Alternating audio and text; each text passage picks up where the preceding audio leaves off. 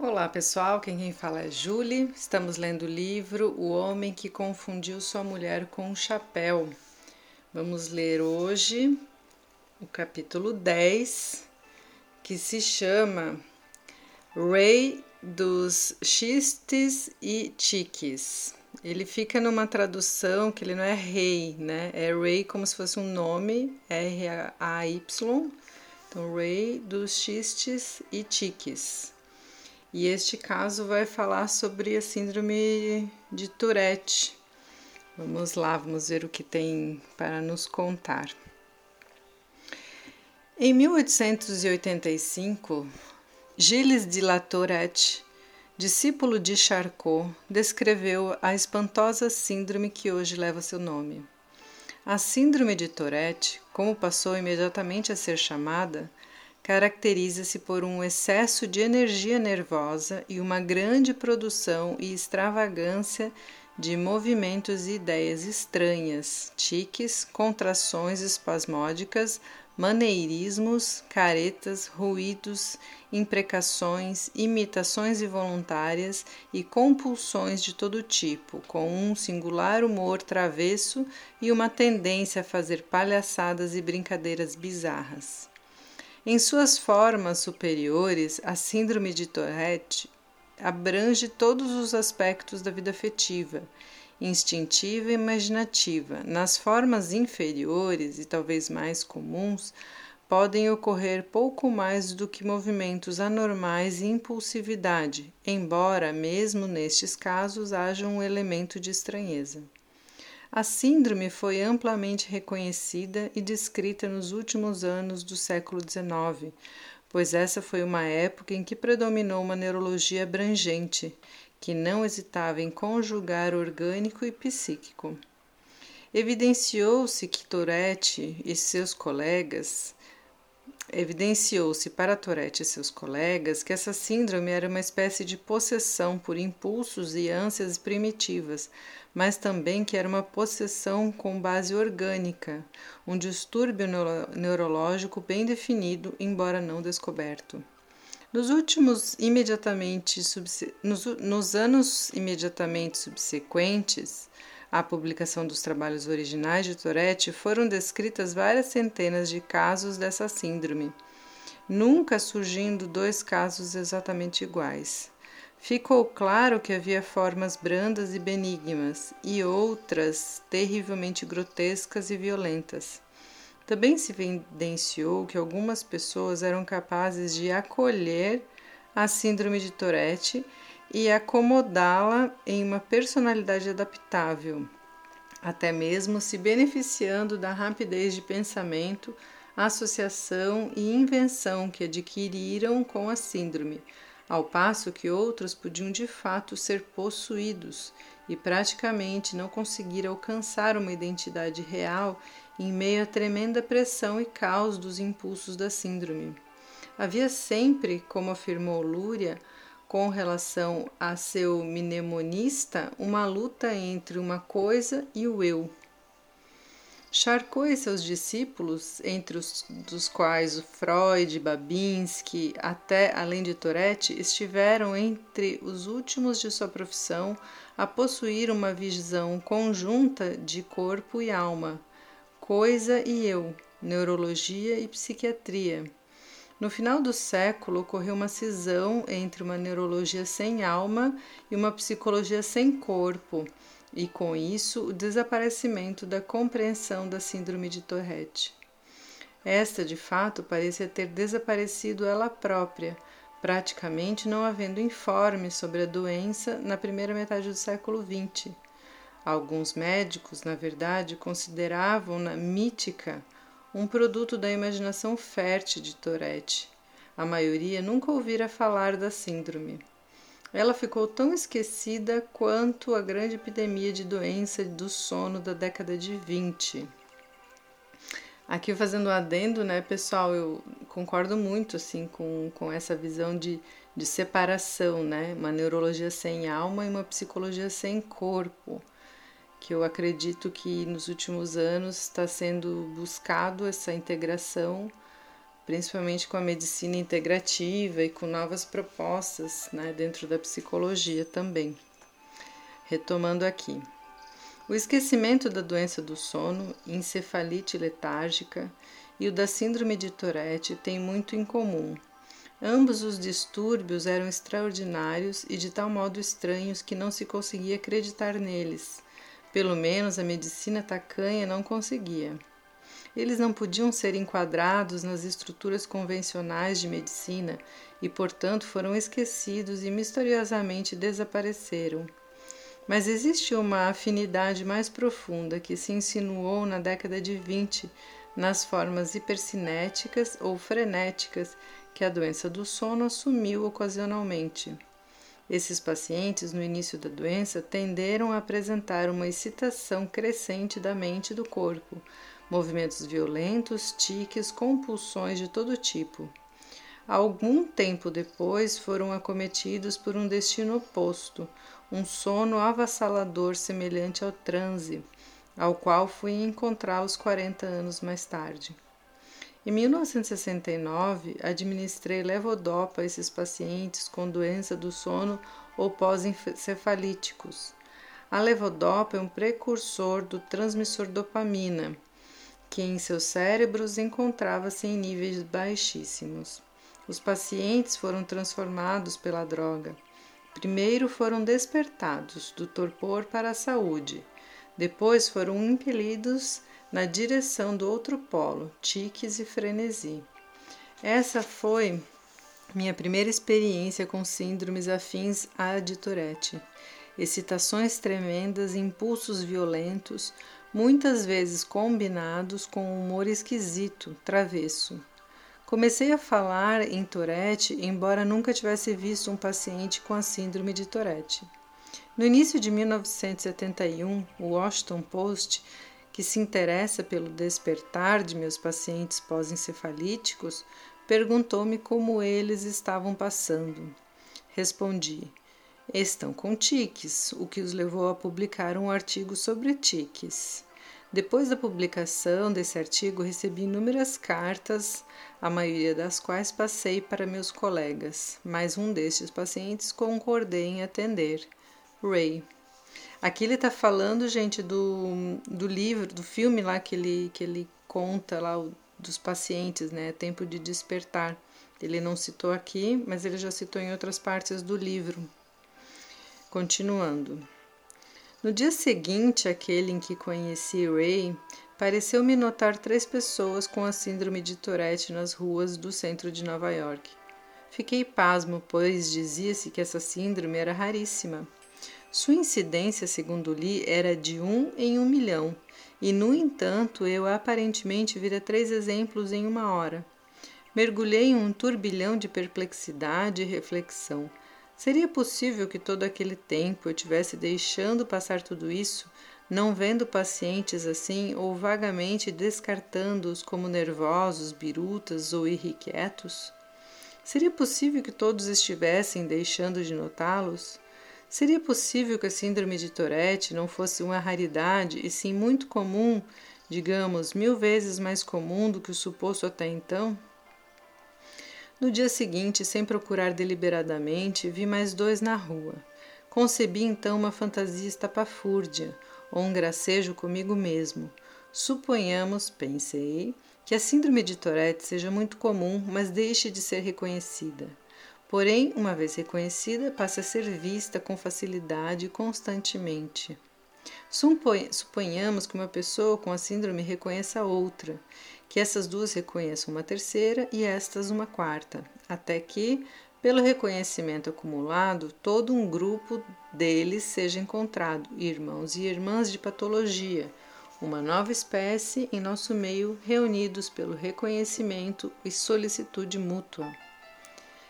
Não poderia ser criada por essa agregação espontânea toda uma associação de nova-iorquinos com síndrome de Tourette? Três anos depois, em 1974, descobri que minha fantasia tornara-se realidade, que de fato surgira uma associação da Síndrome de Tourette. Contava na época com 50 membros. Hoje, sete anos mais tarde, possui alguns milhares. Esse aumento espantoso deve ser atribuído aos esforços da própria TSA, que é a associação. Muito embora ela se componha apenas de pacientes, seus familiares e médicos. A entidade tem demonstrado uma habilidade infinita em suas tentativas de tornar conhecidas, ou no melhor sentido, divulgar, as dificuldades dos que têm a síndrome despertou interesse e preocupação responsáveis em lugar da repugnância ou descaso com que antes eram tratados os doentes da síndrome e incentivou pesquisas de todos os tipos, das fisiológicas às sociológicas, pesquisas sobre a bioquímica do cérebro desses pacientes, os fatores genéticos e outros que podem codeterminar a síndrome, as associações e reações anormalmente rápidas e indiscriminadas que a caracterizam. Foram reveladas estrutura do instinto e comportamento de um tipo primitivo no aspecto do desenvolvimento e até mesmo da filogenética. Realizaram-se pesquisas sobre a linguagem corporal e a gramática e estrutura linguística dos tiques e emergiram insights inesperados sobre a natureza das imprecações e piadas, que também são características de alguns outros distúrbios neurológicos. E não menos importante, surgiram estudos sobre a interação dos pacientes com a síndrome de Tourette e seus familiares e outras pessoas, além de sobre os estranhos reveses que podem acompanhar tais relacionamentos. As realizações notáveis da TSA são parte integrante da história da síndrome de Tourette e, como tal, não tem precedentes. Nunca antes pacientes mostraram o caminho para o entendimento, tornando-se os agentes e empreendedores da própria compreensão e cura. O que emergiu nesses últimos dez anos, em grande medida sob a égide e o estímulo da TSA, é uma clara confirmação da intuição de Gilles de Latourette, que, de que essa síndrome realmente possui uma base neurológica orgânica. A coisa na síndrome de Tourette, assim como a coisa no parkinsonismo e na Coreia, reflete o que Pavlov denominava a força cega do subcórtex, um distúrbio das partes primitivas do cérebro que governam a animação e o impulso. No parkinsonismo, que afeta o movimento, mas não a ação, em si, o distúrbio encontra-se no mesencéfalo e suas conexões. Na Coreia, que se constitui um caos de quase ações fragmentárias, o distúrbio reside em níveis superiores dos gânglios da base. Na síndrome de Tourette, onde ocorre citação das emoções e paixões, o distúrbio das bases primárias instintivas do comportamento, a perturbação parece encontrar-se nas partes mais superiores do cérebro velho, tálamo, hipotálamo, sistema límbico e amígdala, onde se encontram os determinantes afetivos e instintivos básicos da personalidade. Portanto, a síndrome de Tourette, tanto patológica quanto clinicamente, constitui uma espécie de elo perdido entre corpo e mente, situando-se, por assim dizer, entre a Coreia e a mania. Assim como nas raras formas hipercinéticas da encefalite letárgica e com todos os pacientes pós-encefalíticos sobrecitados por levodopa, os pacientes com síndrome de Tourette ou com touretismo originário de qualquer outra causa como ataques, tumores cerebrais, intoxicações ou infecções, parecem ter um excesso de transmissores excitadores no cérebro, especialmente do transmissor dopamina. E como os pacientes parkinsonianos letárgicos precisam de mais dopamina para animá-los, como meus pacientes pós-encefalíticos foram despertados pelo precursor da dopamina, a levodopa, Assim também os pacientes frenéticos e com síndrome de Tourette precisavam de que fosse baixada sua dopamina por um antagonista, como por exemplo a, do, a droga aloperidol, conhecida como Aldol. Por outro lado, não existe apenas um excesso de dopamina no cérebro das pessoas com a síndrome de Tourette, assim como não há apenas deficiência de dopamina no cérebro do parkinsoniano. Existem também alterações muito mais sutis e mais disseminadas, como se poderia esperar em um distúrbio capaz de alterar a personalidade. Há inúmeros caminhos sutis da normalidade que diferem de paciente para paciente e de um dia para o outro em um mesmo paciente. O Aldol pode ser uma resposta para a síndrome de Tourette, mas nem essa nem qualquer outra droga pode ser a resposta. Assim como a levodopa também não é a resposta para, para o parkinsonismo. Complementando qualquer abordagem puramente medicinal ou médica, deve haver também uma abordagem existencial, em especial uma compreensão sensível da ação, arte e brincadeira como sendo essencialmente saudáveis e livres e, portanto, antagônicas a ímpetos e impulsos grosseiros à força cega do subcórtex que aflige esses pacientes. O parkinsoniano imóvel é capaz de cantar e dançar, e quando faz, livra-se completamente do parkinsonismo e quando o galvanizado paciente com a síndrome de Tourette canta, brinca ou representa, é por sua vez completamente libertado de seus sintomas. Então o eu predomina e reina sobre a coisa. Tive o privilégio de me corresponder com o grande neuropsicólogo Lúria entre o ano de 1973 e o da sua morte em 1977 e muitas vezes lhe enviei observações e fitas de vídeo gravadas sobre a síndrome de Tourette. Em uma das últimas cartas que me enviou, ele escreveu: Isso é verdadeiramente de uma importância tremenda. Qualquer compreensão de uma síndrome como essa irá sem dúvida ampliar muito nossa compreensão da natureza humana em geral. Não conheço outra síndrome que tenha um interesse comparável. Essas são as palavras do Lúria. Quando conheci Ray, ele estava com 24 anos e quase incapacitado por múltiplos tiques de extrema violência que rompiam em saraivadas a cada poucos segundos. Vinha sofrendo com isso desde, o, desde os quatro anos de idade, sendo estigmatizado pela atenção que chamava, embora sua grande inteligência, perspicácia, força de caráter e senso de realidade lhe permitissem cursar com êxito o colégio e faculdade e ser valorizado e amado por alguns amigos e pela esposa. Porém, desde que deixara a faculdade, ele fora demitido de uma dúzia de empregos, sempre em razão dos tiques, nunca por incompetência. Sofrera crises contínuas de um tipo ou de outro, provocadas em geral por sua impaciência, belicosidade, seu grosseiro e brilhante atrevimento. E ele estava com o casamento ameaçado pelos brados involuntários de foda-se, merda e coisas do gênero que irrompiam dele nos momentos de excitação sexual. Ele, assim como muitos pacientes com essa síndrome, era extremamente musical e não poderia ter sobrevivido emocional ou economicamente se não fosse baterista de jazz nos fins de semana, de genuíno talento, famoso por suas súbitas e arrebatadoras improvisações, que eram provocadas por um tique ou uma batida compulsiva num dos tambores e se transformavam instantaneamente no núcleo de uma ardorosa e maravilhosa improvisação, de modo que a intromissão repentina tornava-se uma brilhante vantagem.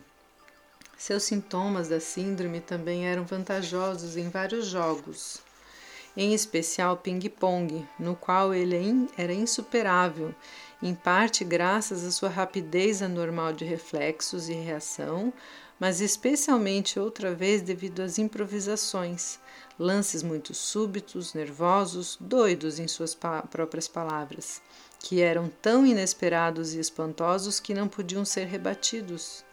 A única ocasião em que ele se livrava dos tics era no descanso pós-coito ou durante o sono, ou quando nadava, cantava ou trabalhava de maneira uniforme e rítmica, encontrando uma melodia cinética, uma atividade que era isenta de tensão, isenta de tiques e livre. Sob a superfície exaltada, explosiva e estriônica, ele era um homem imensamente sério e desesperado. Nunca ouvira falar da TSA, que de fato era incipiente na época, nem do Aldol. Ele próprio chegara a seu diagnóstico de portador da síndrome de Tourette depois de ler um artigo tiques no Washington Post. Quando confirmei o diagnóstico e mencionei o uso do Aldol, ele se mostrou animado, mas cauteloso.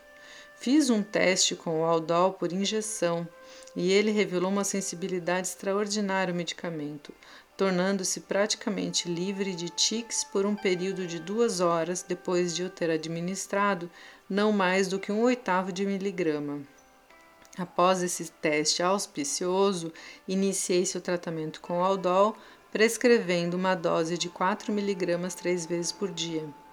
Ele retornou na semana seguinte, de olho roxo e nariz quebrado, dizendo: Não quero mais saber dessa bosta de Aldol. Até mesmo aquela dose diminuta o desequilibrara, interferindo em sua velocidade, seu ritmo, seus reflexos fantasticamente rápidos, ele, ele explicou. Como muitas pessoas com a síndrome de Tourette, ele sentia atração por coisas giratórias, em especial portas, saindo e entrando por elas com a rapidez de um raio. Com o Aldol, ele perdera o jeito, calculara mal seus movimentos, levando uma forte pancada no nariz. Além disso, muitos dos seus tiques, longe de desaparecer, haviam simplesmente se tornado mais lentos e imensamente mais duradouros. Ele podia ficar petrificado em meio a um tique. Em suas palavras, e se ver em uma postura quase catatônica. Ferenc certa vez afirmou que a catatonia era o oposto dos tiques e sugeriu que esses fossem denominados catacronia clonia. Mesmo com aquela dose diminuta, Ray apresentava um quadro marcante de parkinsonismo, distonia, catatonia e bloqueio psicomotor, com uma reação que parecia tremendamente desfavorável, sugerindo não a insensibilidade, mas uma sensibilidade exagerada, tão patológica que talvez somente fosse possível fazê-lo passar de um extremo ao outro da aceleração e torretismo à catatonia e parkinsonismo, sem possibilidade de um meio termo benéfico. Compreensivelmente, ele ficou desalentado com a experiência e com essa ideia, e também com uma outra que mencionou. Suponhamos que fosse possível eliminar os tiques, disse ele. O que sobraria? Eu sou composto de tiques, não há mais nada. Nossa, que impactante essa frase, né? Ao, menor, ao, menos gracejo, ao menos gracejando, ele parecia não ter senso de identidade, exceto como uma pessoa com tiques. Intitulava-se O Homem dos Tiques do President Broadway. De President Broadway. Falava sobre si mesmo na terceira pessoa, tratando-se por, tique, por rei dos xistes e tiques acrescentando que era tão propenso a xistes com tiques e tiques com xistes, que já nem sabia se isso era uma bênção ou uma maldição. Declarou que não podia imaginar a vida sem a síndrome de Tourette e nem tinha certeza de que gostaria de uma vida assim. Nesse momento, lembrei-me vividamente do que eu presenciara no caso de alguns dos meus pacientes pós-encefalíticos que haviam mostrado sensibilidade incomum à levodopa.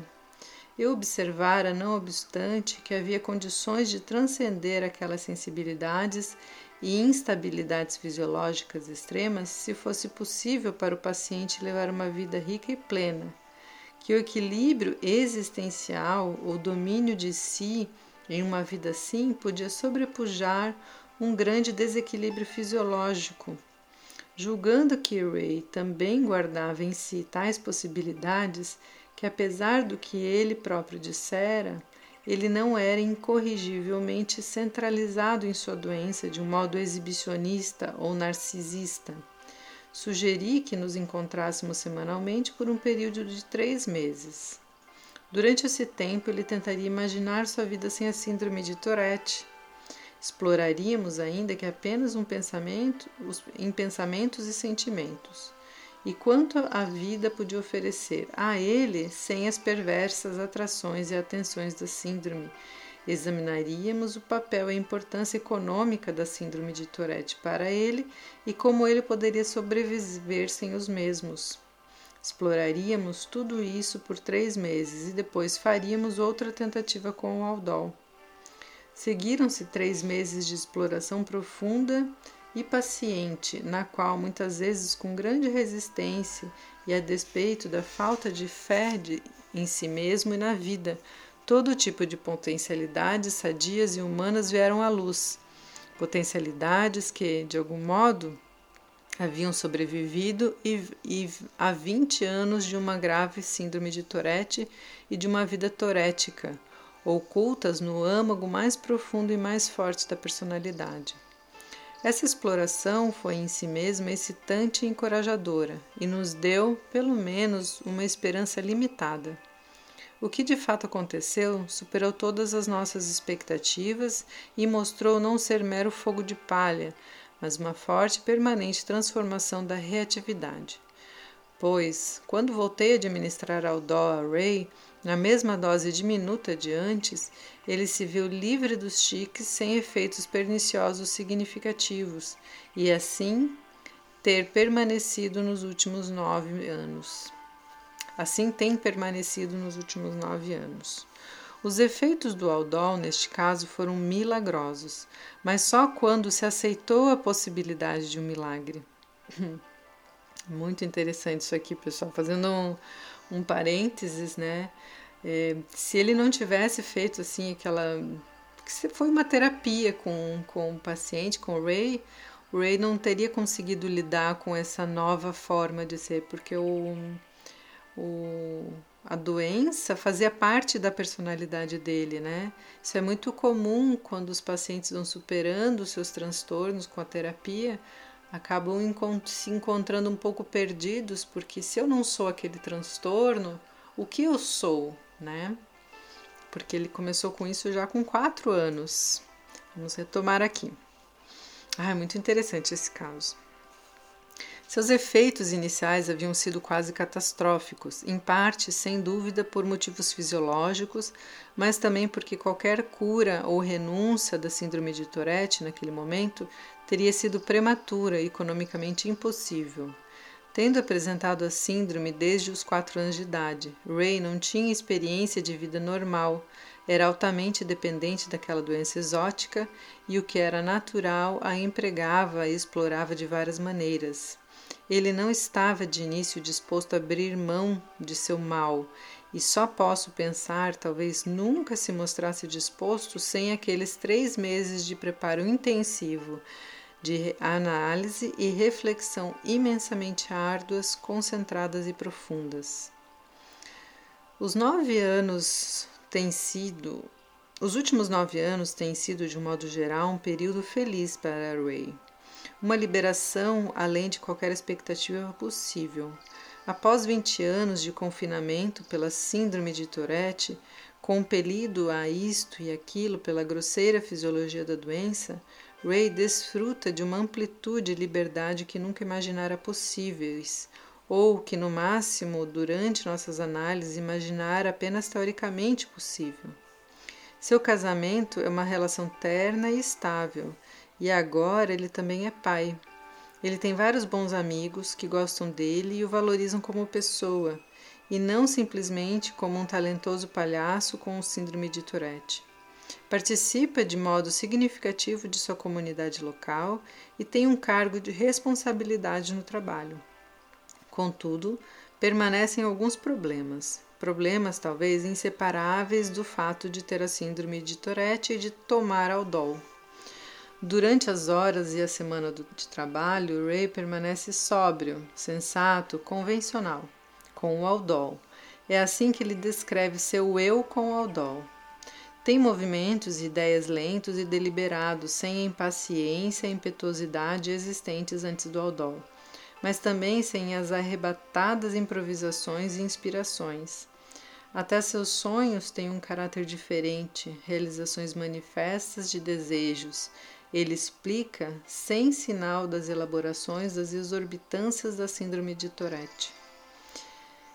Ele se mostra menos espirituoso, menos veloz nas réplicas, não mais fervilhando de tiques com xistes ou xistes com tiques. Não aprecia o ping-pong ou outros jogos, nem se destaca nos mesmos. Não sente aquele urgente instinto assassino, o instinto de vencer, de derrotar o outro homem. Mostra-se menos competitivo nessas ocasiões e também menos brincalhão e perdeu o impulso ou aptidão para súbitos movimentos doidos que pegam todo mundo de surpresa. Desapareceram suas obscenidades, seu atrevimento grosseiro, sua audácia. Cada vez mais surge nele o sentimento de estar faltando alguma coisa. O mais importante e incapacitante, por ser-lhe vital como sustento e modo de autoexpressão, ele descobriu que com o Aldol tornava-se musicalmente apagado, medíocre, competente, mas sem energia, entusiasmo, exuberância e alegria. Não havia mais os tiques ou toques compulsivos nos tambores, mas ele já não tinha seus arroubos desvairados e criativos. Quando esse padrão ficou claro para ele e depois de discuti-lo comigo, Ray tomou decisão importante tomaria o Aldol conscienciosamente nos dias úteis, mas se livraria dele para poder disparar nos fins de semanas. Tem feito isso nos últimos três anos. Assim, hoje em dia existem dois Rays, o com e o sem Aldol. Existe o cidadão comedido, ponderado e sereno, de segunda a sexta, e existe o Ray dos tiques e xistes inconsequente, frenético, inspirado nos fins de semana. É uma situação estranha, como ele é o primeiro a admitir. Ter a síndrome de Tourette é uma loucura. É como estar bêbado o tempo todo. Estar sob o efeito de Aldol é sem graça, deixa a pessoa certinha, sóbria, e nenhum desses dois estados é realmente livre. Vocês, normais, que possuem os transmissores certos nos lugares certos do cérebro, têm todos os sentimentos, todos os estilos disponíveis o tempo todo. Seriedade, veleidade, o que quer que seja apropriado. Nós, os que temos a síndrome, não somos, não, somos forçados à leviandade pela síndrome e forçados à seriedade quando tomamos Aldol. Vocês são livres, têm um equilíbrio natural. Nós precisamos tirar o maior proveito possível de um equilíbrio artificial. Ray, de fato, tira o melhor proveito possível e leva uma vida plena, apesar da síndrome de Tourette, apesar do Aldol, apesar da não liberdade e do artificial, apesar de ser privado do direito inato da liberdade natural e a, que a maioria de nós desfruta mas ele foi ensinado por sua doença e, de certo modo, a transcendeu. Como Nietzsche, ele diria: Atravessei muitos tipos de saúde e continuo atravessando. Quanto à doença, não somos quase tentados a perguntar se somos capazes de passar sem ela? Só a dor intensa é a suprema libertadora do, é a suprema libertadora do espírito. Espírito. Paradoxalmente, Ray, privado da saúde fisiológica natural, animal, encontrou uma nova saúde, uma nova liberdade por meio das vicissitudes e que está a que está sujeito. Ele alcançou o que Nietzsche gostava de denominar a grande saúde, um raro humor, bravura e resiliência de espírito, apesar de ele ter ou porque tem a síndrome de Tourette. E assim ele termina este, este capítulo, este caso. Síndrome de Tourette me parece uma coisa muito difícil de conviver, assim, né? E ele conseguiu encontrar um termo, assim, que não é nem lá nem cá, né? E se ajustou muito criativamente. Acho que tanto o médico quanto ele foram muito sábios, né? De porque faz parte da personalidade, faz parte dele, né? E o remédio tirava ele dele mesmo. Muito bom. Espero que vocês também tenham boas reflexões por aí. Um beijo a todos e até o próximo áudio.